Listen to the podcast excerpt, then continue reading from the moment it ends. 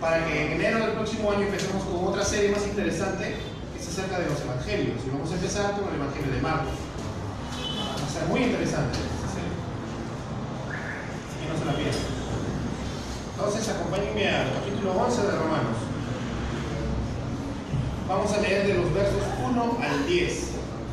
Eh, yo les voy a leer la versión de Benjamín.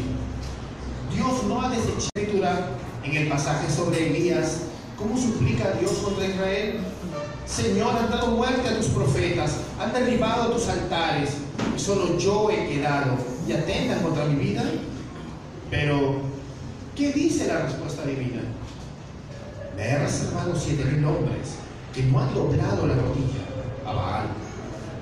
Y de la misma manera, también han quedado en el tiempo presente un remanente conforme a la elección de la gracia de Dios. Pero si es por gracia, ya no es a base de obras. De otra manera, la gracia ya no es gracia. Y si es por obras, ya no es gracia. De otra manera, la obra ya no es obra. Entonces, ¿qué? Aquellos de Israel lo han alcanzado, pero los que fueron escogidos lo alcanzaron, y los demás fueron endurecidos, tal como está escrito.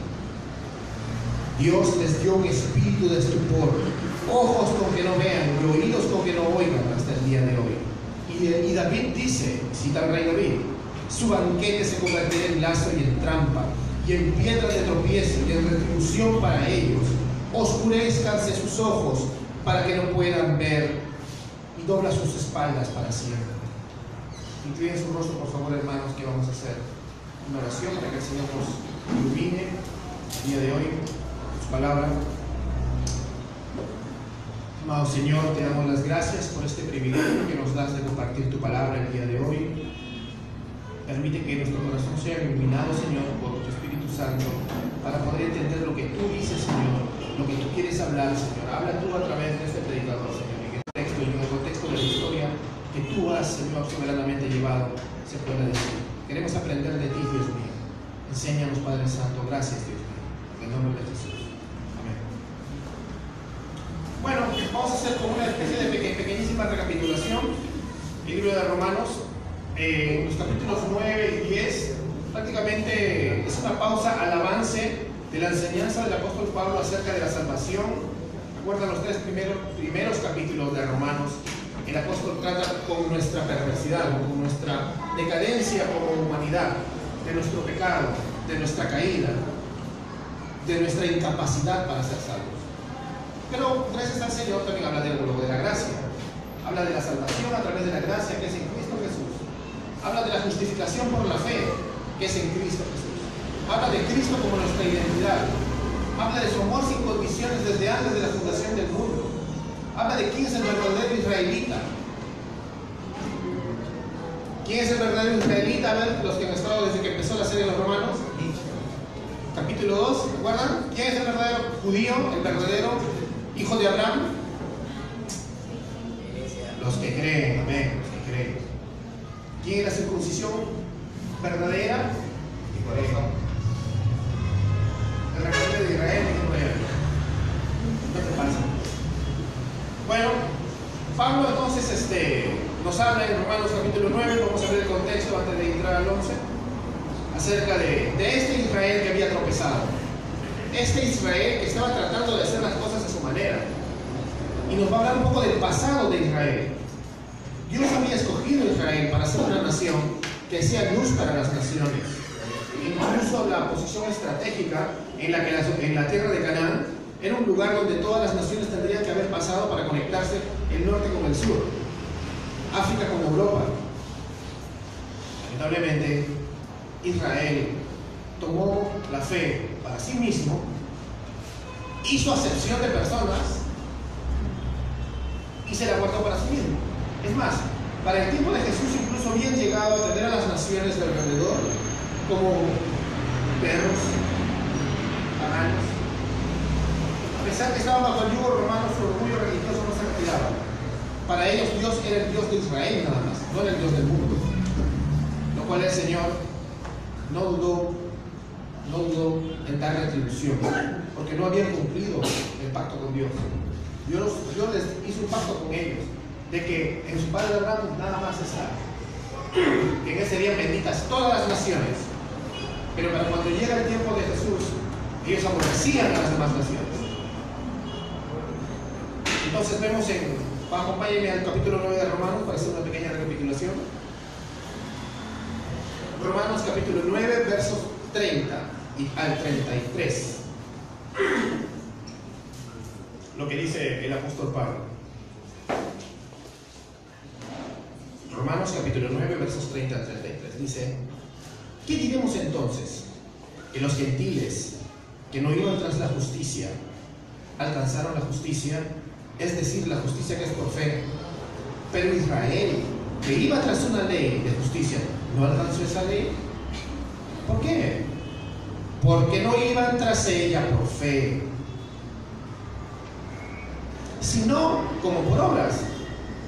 No habían entendido los israelitas. Tropezaron en la piedra de tropiezo, tal como está escrito. He aquí pongo en Sion una piedra de tropiezo y roca de escándalo, y el que crea en él no será avergonzado. Aquí vemos dos cosas: un juicio, pero también una esperanza.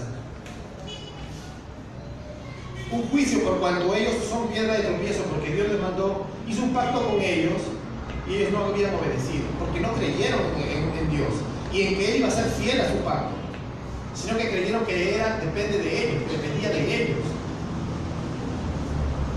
Qué pena, ¿no? Que muchas veces eso nos puede pasar a nosotros.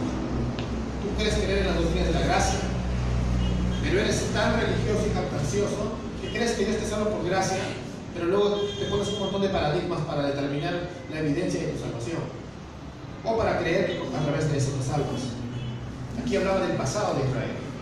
Pablo recordaba qué pasó con el pueblo de Israel después que Dios le dio ese pacto. Si lees todo el panorama del Antiguo Testamento, es tropiezo tras tropiezo tras tropiezo y no deja de tropezar. Eh, en otras palabras, eh, Pablo habla del fracaso, del fracaso total de Israel como pueblo del pacto étnico y el llamado que tenían como pueblo. Pablo está en un profundo pesar porque sus parientes en la carne no están participando de la gracia de Cristo Jesús. Hay un remanente, sí, pero no todos. La mayoría de los judíos venían rechazado a su Mesías. ¿Se acuerdan el domingo de Ramos cuando predicamos acerca de la entrada triunfal a Jerusalén?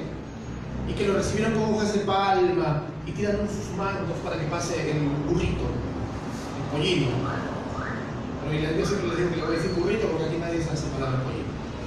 Eh, y muchas veces incluso predicadores veo que tocan este texto del libro de Ramos y dicen que así debemos recibir a nuestro Cristo, ¿no? como, hojas de palma. ¿No se dan cuenta de que está hablando de una hipocresía? Cuando Cristo entró triunfante a Jerusalén, todos lo recibieron, pero no lo recibieron a Él, recibieron la idea que tenían de Él. Cuando Cristo luego pasa, en un monte, está en Lucas 17, voltea y dice, oh Jerusalén, tus murallas serán destruidas, tus hijos serán asesinados, tus niños serán estrellados contra las paredes.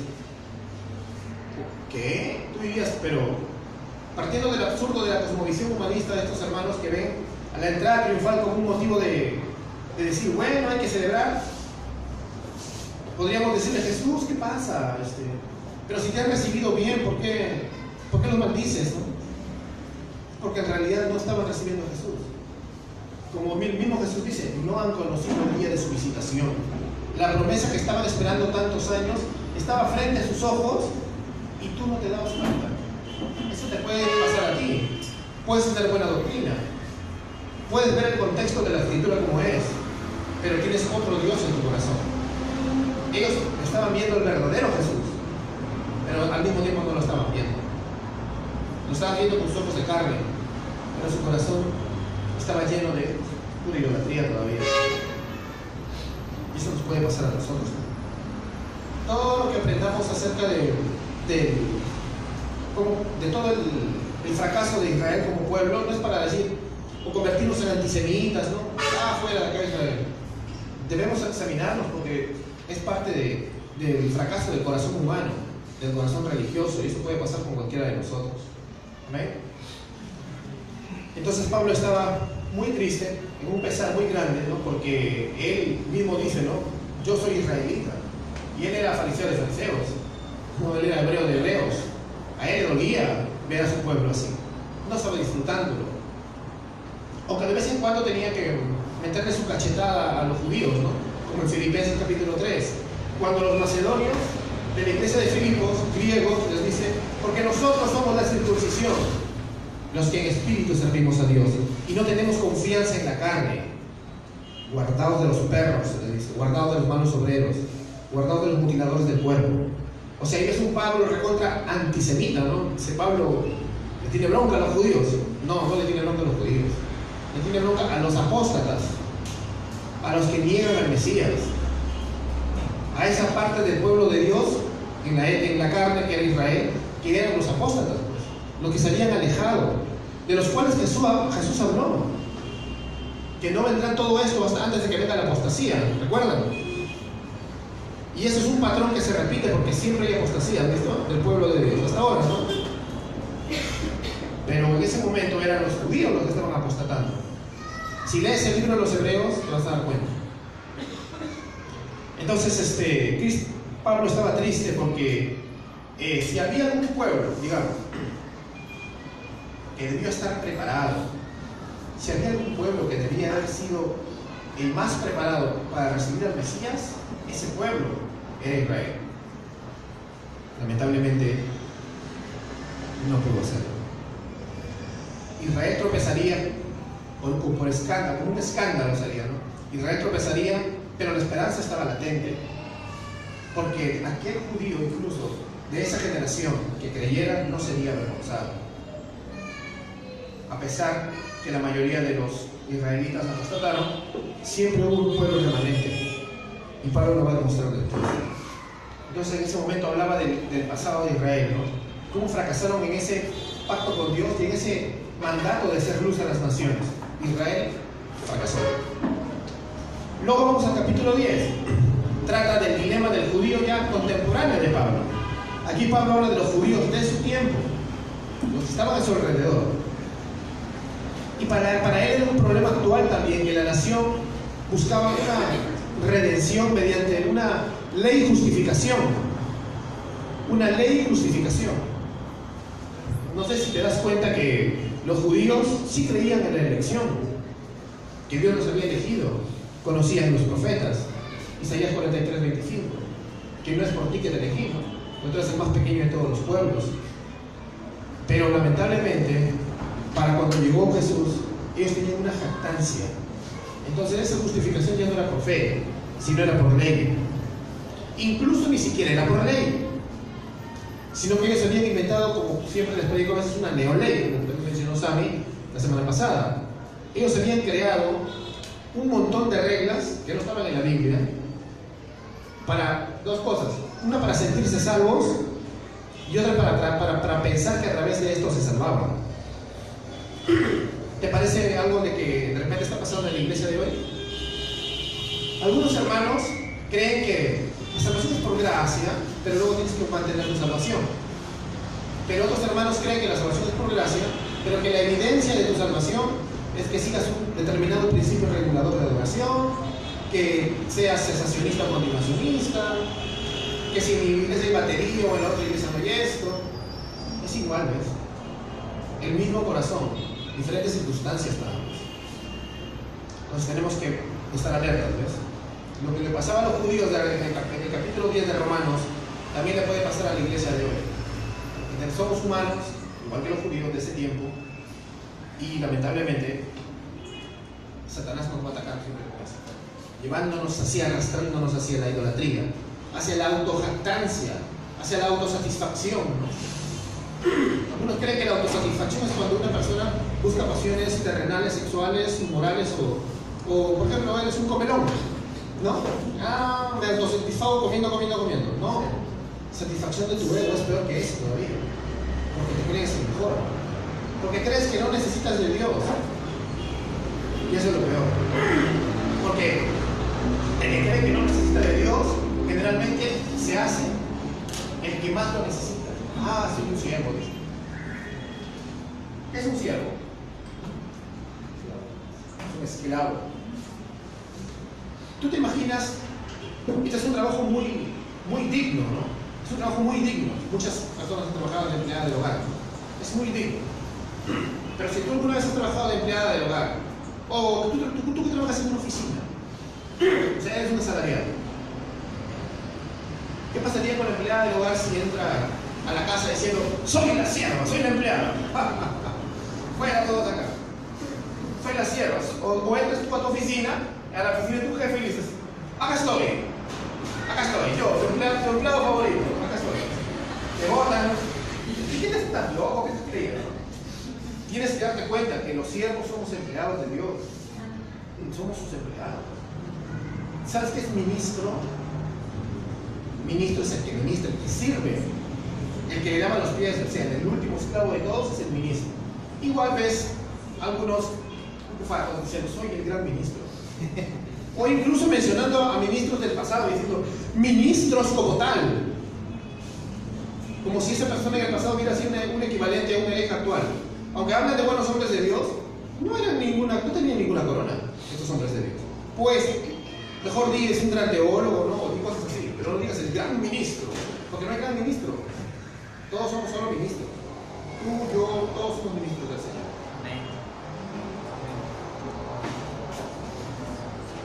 Después de hablar del pasado de Israel y del presente, del presente triste de Israel, el capítulo 11 entonces no está, no está enfocado en esas promesas ya del pasado o con el tema contemporáneo, sino con el futuro de la nación de Israel. Israel fracasó, Israel fracasa. En este momento, dice Pablo, es un fracaso. Ahora, ¿qué será de ellos? Ahora, ¿qué será de ellos en el contexto de esta misma carta que les estoy hablando hace rato una mujer Como Millario,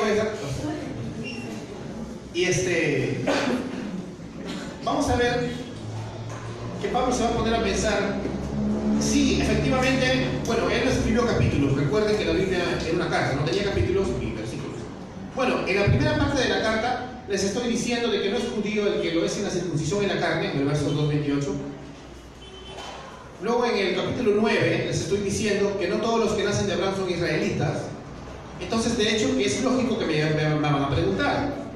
Es lógico que me pregunten, ¿ha desechado Dios a su pueblo entonces?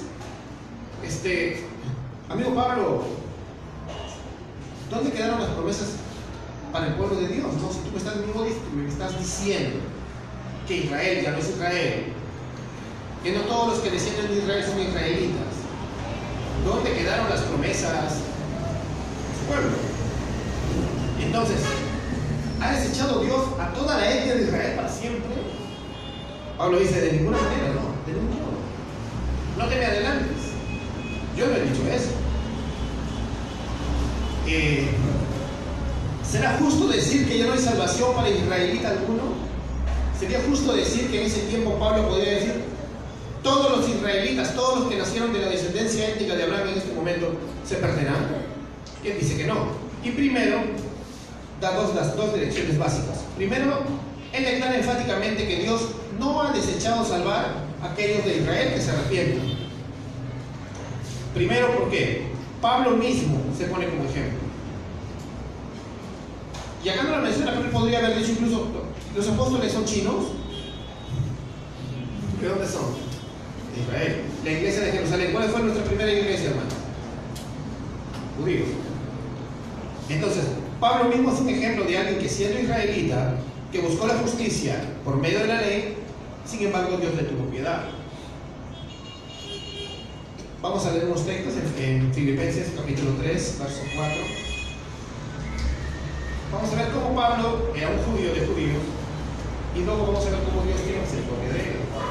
Sí, Filipenses capítulo 4, perdón, capítulo 3, verso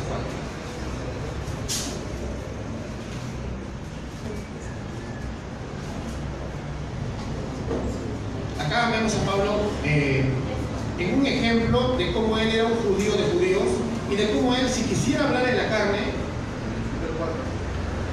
él, él cumplía el estándar dentro del pueblo judío.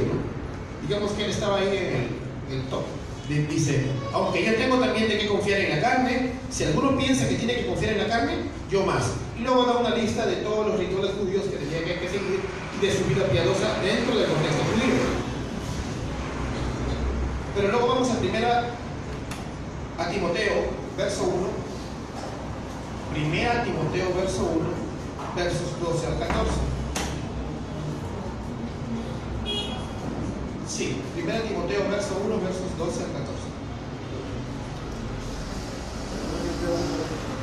Sí, y acá habla de que en realidad toda esa piedad de la que él podría jactarse, en realidad no hubiera servido de nada, sino que fue Dios que por su gracia, es el que nos salva, dice, doy gracias al que me fortaleció, a Cristo Jesús nuestro Señor, porque me tuvo por fiel poniéndome en el ministerio. Habiendo yo antes sido blasfemo, perseguidor injuriador, mas fui recibido misericordia porque lo hice por ignorancia, en incredulidad. Pero la gracia de nuestro Señor fue más abundante con la fe y el amor que es en Cristo Jesús. Amén. Hermoso, ¿no? Si te identificas con Pablo, estamos bien. ¿Te das cuenta? ¿Cuántos de nosotros hemos sido incluso burladores de la iglesia cristiana? ¿no? Y el Señor nos ha llamado para morir a nosotros mismos, para ser parte de este cuerpo. Otro ejemplo en el Antiguo Testamento que pone acá Pablo y dice, eh, Dios no ha desechado a su pueblo, el cual conoció con anterioridad. Verso 2. ¿O no sabéis lo que dice la Escritura en el pasaje sobre Elías? ¿Cómo suplica a Dios contra Israel? Señor, han dado muerte a tus profetas, han derribado tus altares, yo solo he quedado. ¿Qué dice después? ¿Qué dice la respuesta divina? Me he reservado siete mil hombres que no han doblado la rodilla ante Baal, ante ese Dios falso que tenían ahí, Dios cananeo. Y es un patrón, mira, eh, el ejemplo en el Antiguo Testamento que Dios declaró a través de Elías, que había dejado a un lado a un remanente fiel, en medio de la apostasía reinante en el tiempo de Elías, se estaba repitiendo. Es un patrón similar a los días de Pablo, una forma similar de actuar de Dios. Él no va a dejar siempre a su pueblo destruido. Él siempre tiene un remanente. ¿Amén? En el verso 6 luego aclara, ¿qué dice? La respuesta, pero si es por gracia, ya no es por obras. De otra manera, la gracia ya no es gracia. Y si es por obras, ya no es gracia. De otra manera, la salvación ya no es obra.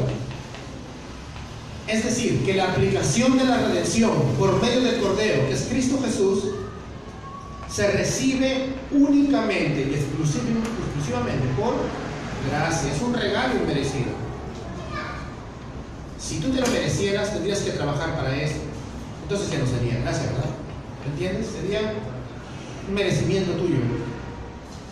Eh, algunos hermanos por eso que tienen una tendencia arminiana dicen, pero mira, saca un texto del Antiguo Testamento acerca de Noé. Noé halló gracia. Ah, pues halló gracia. No halló recompensa. No halló mérito. ¿Te das cuenta? La gracia es un regalo inmerecido para el más vil de los pecadores. Y eso halló Noé, y eso halló Pablo, y eso hallaste tú. La salvación no es por obras. Eh, y no necesita obras meritorias tampoco. Amén. Si bien la transformación que trae la regeneración, porque eso sí te digo, la gracia no viene, no viene sola. La gracia viene con regeneración, la gracia viene con un nuevo nacimiento. Si bien esa gracia va a traer un elevado estándar moral a tu vida y una lucha contra el pecado, son las evidencias de la gracia, no son méritos para ganarte la gracia de Dios. Amén. Porque si tú te tuvieras que ganar la gracia, ya no sería gracia. ¿Estás entendiendo? Si alguien no ha entendido, levanta su mano para explicarlo. A ver, por ejemplo, si yo tengo que trabajar para que me paguen un sueldo, ¿me lo merezco o no me lo merezco? ¿Sí? Pero si yo tengo una necesidad y alguien me regala, toma, una ofrendita. No, pero no, no trabajé para eso. Así es la gracia. Yo, es más, yo podía pagar mi deuda delante de un Dios santo. No. Nunca iba a poder ni con obras poder pagarlo. Pero Dios me ha dado a Cristo Jesús como pago para mi pecado. Amén. Y ahora es gratis. Amén. Por eso es por gracia y no es por obras. Amén. Luego el verso 7 extrae una inferencia ineludible, o sea, imperativa. Dice, entonces, o sea, obligada. ¿Entonces qué?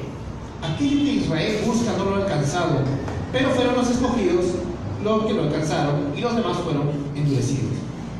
Otra vez recalca, Israel fracasó. Dios salvó a los suyos dentro del pueblo de Israel y a los que, a los que creyeron, a los que creyeron, incluidos los apóstoles y muchos más.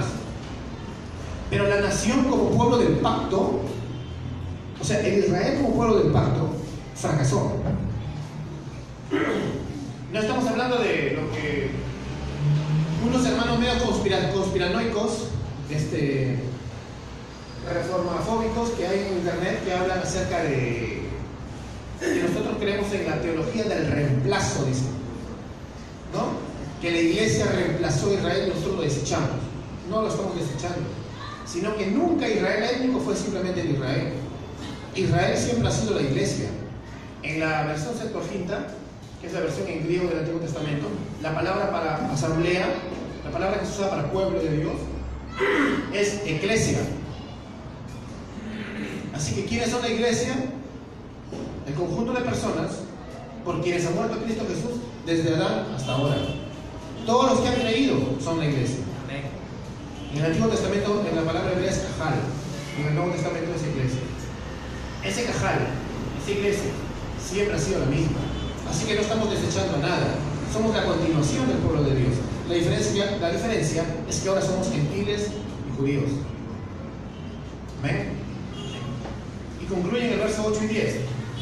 Tal como está escrito, Dios les dio un espíritu de estupor, ojos con que no ven y oídos con que no oyen, hasta el día de hoy. Y David dice, su banquete se convertirá en lazo y en trampa, y en piedra de tropiezo y en retribución para ellos. Oscurezcase sus ojos para que no puedan ver, y dobla sus espaldas para siempre. David, ¿por qué Pablo está citando lo que David citaba para sus enemigos, los imprecatorios? ¿Por qué los está citando para el mismo Israel? Porque hermanos, en este momento Israel se había convertido en un enemigo de Dios. Israel se había convertido en, como dice Apocalipsis, la gran ramera, la madre de todas las abominaciones. ¿Has leído Apocalipsis? ¿Quién es la ramera?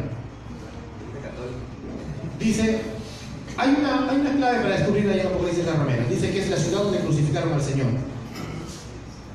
La iglesia católica dice. ¿Quién es la ramera? Jerusalén.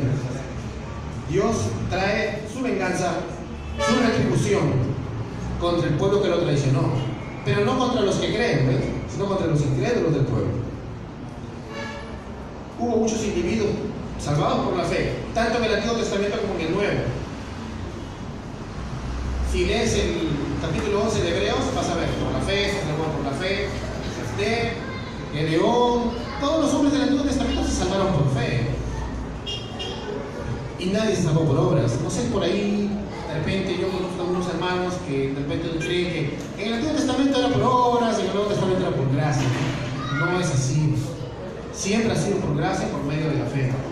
Por eso te recomiendo que de tarea en tu casa leas el libro de los Hebreos, completo, pero si no tienes tiempo, el capítulo 11. El libro de los Hebreos es, es un ensayo, es una, des- es una desesperada, es un desesperado intento de demostrarle a los hebreos, en el año 67 después de Cristo, que Cristo es el tabernáculo, que Cristo es el sacerdote, que Cristo es el profeta, que Cristo es el cordero, porque faltaban tres años nomás para su destrucción. Lamentablemente lo escucharon. Bueno, entonces, si bien estamos en pacto con Dios, ahora como iglesia, ya no es la nacionalidad israelita la que nos integra en este pacto, como vimos en Romanos 2.28, ni la circuncisión en la carne, ni los ritos del templo. Amén. En esta, en esta etapa, aunque sí estamos como comunidad del pacto, es la salvación como individuos. Tú te arrepientes, ¿no? Es tu deber arrepentirte como individuo. Es como individuos que nos arrepentimos y es como individuos que creemos. Y, y aunque Somos conscientes de la idea del beneficio de ser una iglesia reformada, que creemos en la teología pactal, y el beneficio de nacer dentro de una comunidad del pacto y de participar todas las bendiciones del trono celestial, y que nuestros hijos nacen dentro del pacto con Dios, por eso los dedicamos. Otros hermanos un chorro de agua, dice bautismo, como los hermanos presbiterianos. Pero tenemos la misma idea, ¿ves? estamos en una comunidad del pacto. Eh, si bien tenemos eso, eso no garantiza nuestra salvación. Nuestra salvación es tú, cada uno de ustedes, de forma independiente, arrepintiéndose de sus pecados y creyendo en el Evangelio de Jesucristo. ¿Amén? Esa es la única forma en que puedas salvar tu alma. Yo puedo ponerte un montón de reglas del pacto, de mi propio pacto. Las señoritas mañana vienen con faldota. Caballero, se me afecta la barba, ponen corbata. ¿No? Puedo hacer ese tipo de reglas. Eso no te va a salvar, ¿ves? Nada te va a salvar más que arrepentirte de tu pecado y vivir a los pies de Cristo Jesús, que te salva gratis.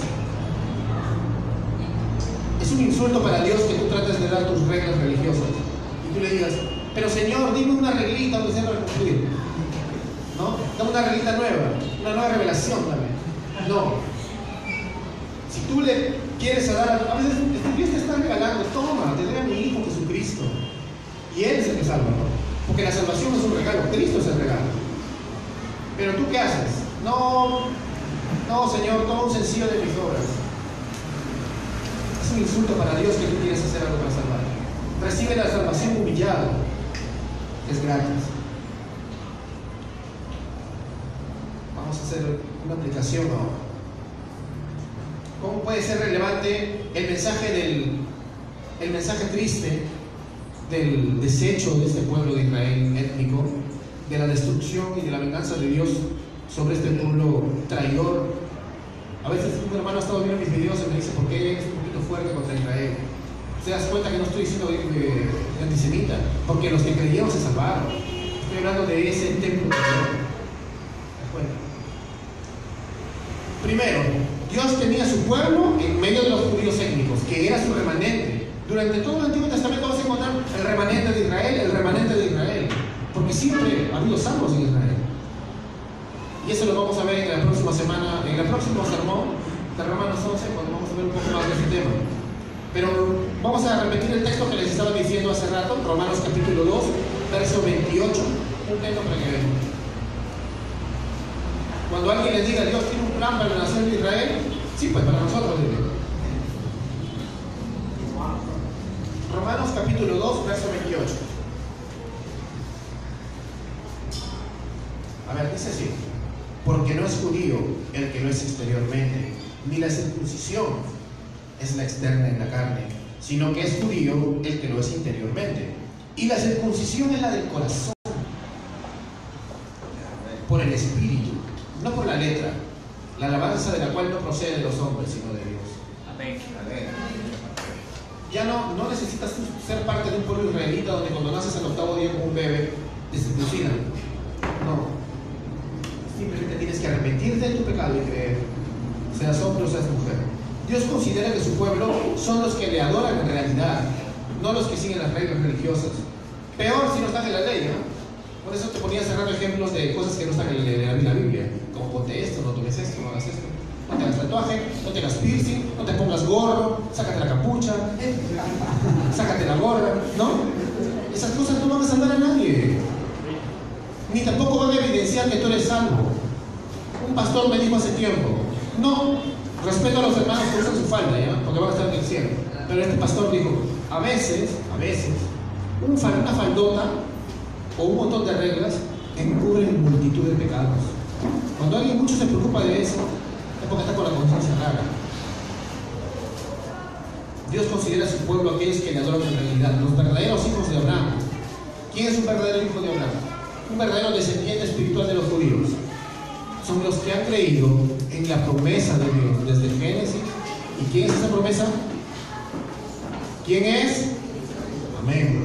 Gálatas, acompáñenme capítulo 3, verso 7. Galacia también es una, es una ciudad de Asia Menor, por tanto, griegos. Y así como los filipenses les dicen que son la verdadera circuncisión, a los Gálatas que también son griegos y no son judíos, mira lo que les dice. capítulo 3, verso 7.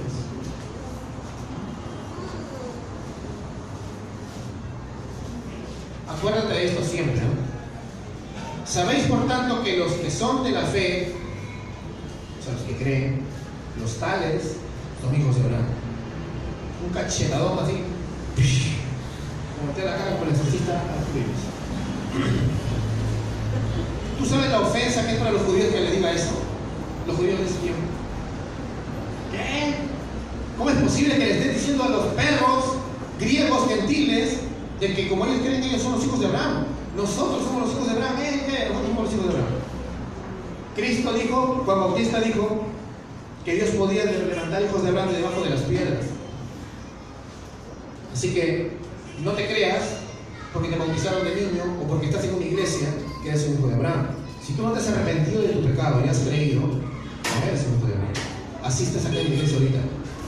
Porque así como los judíos se jactaban, tú puedes pensar que eres un hijo de Abraham. Ah, entonces yo estoy en el nuevo pacto, acá yo soy. Pero realmente estás arrepentido de tu pecado. Si estuvieras ahorita delante de un juicio justo con un juez bueno que es Dios, y acá ponen una pantalla con tus pecados, ¿sale la vida de Cristo o sale todas las cosas que tú has hecho en la cara de Dios? La única forma de que salga la vida de Cristo es si tú te arrepientes y crees. Te rindes completamente ante el señorío del Rey de Reyes, el cual va a transformar tu vida. Yo te digo eso, hermano. Arrepiéntete y dale a tu vida a Cristo y vas a ver que dentro de un año vas a voltear y vas a decir, en medio de mis tropiezos, de mis caídas, ya no soy el mismo. Pero ciérrate a tu religión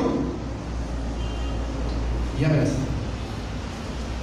Eh, ¿Por qué hago énfasis en eso? Porque la verdadera adoración viene del interior, de un corazón verdadero, no, solamente de la forma externa que la mostremos, de un ser nacido de nuevo. Mira, vamos a Juan capítulo 4, verso 21 para terminar.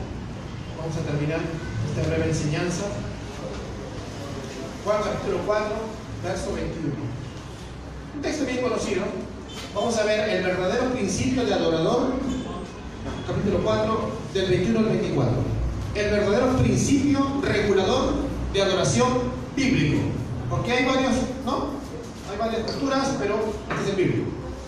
Después se respeta la postura de los hermanos, pero este es un principio que no solamente se aplica a la hora que vamos a tener una adoración en dentro de una iglesia local. Este es un principio de adoración para toda la vida, donde quiera que estés. Jesús le dijo a la mujer, ah, en el contexto de la mujer samaritana que estaba al lado del pozo, llega Jesús, se pone a hablar con ella. Los discípulos se escandalizan, ¿no? Ah, maestro, no hables con mujeres. Y peor si es samaritano. Y peor si tiene una famita de mala mujer. Pero Jesús no le importa. Y dice, mujer, créeme, la hora viene cuando ni en este monte, porque los cananeos, este, los, eh, los hombres de Samaria adoraban como un monte, como les enseñaron. Ni en este monte, ni en Jerusalén adoraréis al Padre. En Jerusalén adoraban los judíos. Vosotros adoráis lo que no conocéis, nosotros adoramos lo que conocemos. Porque la salvación viene de los judíos, le dice. Pero la hora viene, y ahora es, ahora, hablaba de sus contemporáneos, cuando los verdaderos adoradores adorarán al Padre, exactamente a los padres el Padre busca que le adoren. Dios es espíritu y los que le adoran deben adorarle en espíritu y en verdad. ¡Wow! ¡Qué maravilloso! Lo mismo que dice Pablo, ¿no? Los adoradores son los que adoran en el espíritu, no en la carne. Ustedes se matan con sus rituales en el monte. Y a pesar que los judíos hacen lo correcto porque es lo que mandó la Torah, acá no están adorando los judíos. ¿Te das cuenta? Los judíos estaban haciendo los rituales correctos, pero no, no estaban adorando acá. Ustedes no están haciendo nada correcto, pero tampoco están adorando acá. Entonces, en este tiempo no estamos llamados a adorar ni en la Jerusalén de las tradiciones, por más históricas y buenas que nos parezcan, pero tampoco en, los, en el monte del humanismo, porque tampoco es la forma correcta. En el monte, en los lugares altos de la cosmovisión anticristiana de este mundo, no podemos adorar a Dios, sino que Él quiere que le adoremos en espíritu y en verdad. Que Dios guarde un remanente también en este tiempo de apostasía. porque sabemos que en este tiempo aún pasa lo mismo. Se repite, pero también la forma de actuar de Dios se repite. En Jeremías 5, 30 al 31, vemos a Dios diciendo que hay una cosa espantosa y fea hecha en la tierra, ¿no? Los falsos profetas profetizan mentira. Y los sacerdotes dirigían al pueblo de manos de ellos. Y lo peor, dicen, mi pueblo así lo quiso. ¿Qué harán cuando llegue el fin? Hace una pregunta al final. ¿Y ahora no le parece parecido? Siempre ha sido igual. Ahora, los falsos profetas, igual, inventan nuevas doctrinas, blasfemas, y muchos pastores manejan sus iglesias basadas en esas enseñanzas. Lo peor de todo es que los que se hacen llamar pueblo de Dios los defienden a capa y espada. No toques el ungido, a ti que te importa, un montón de cosas. ¿Qué harán cuando llegue el fin?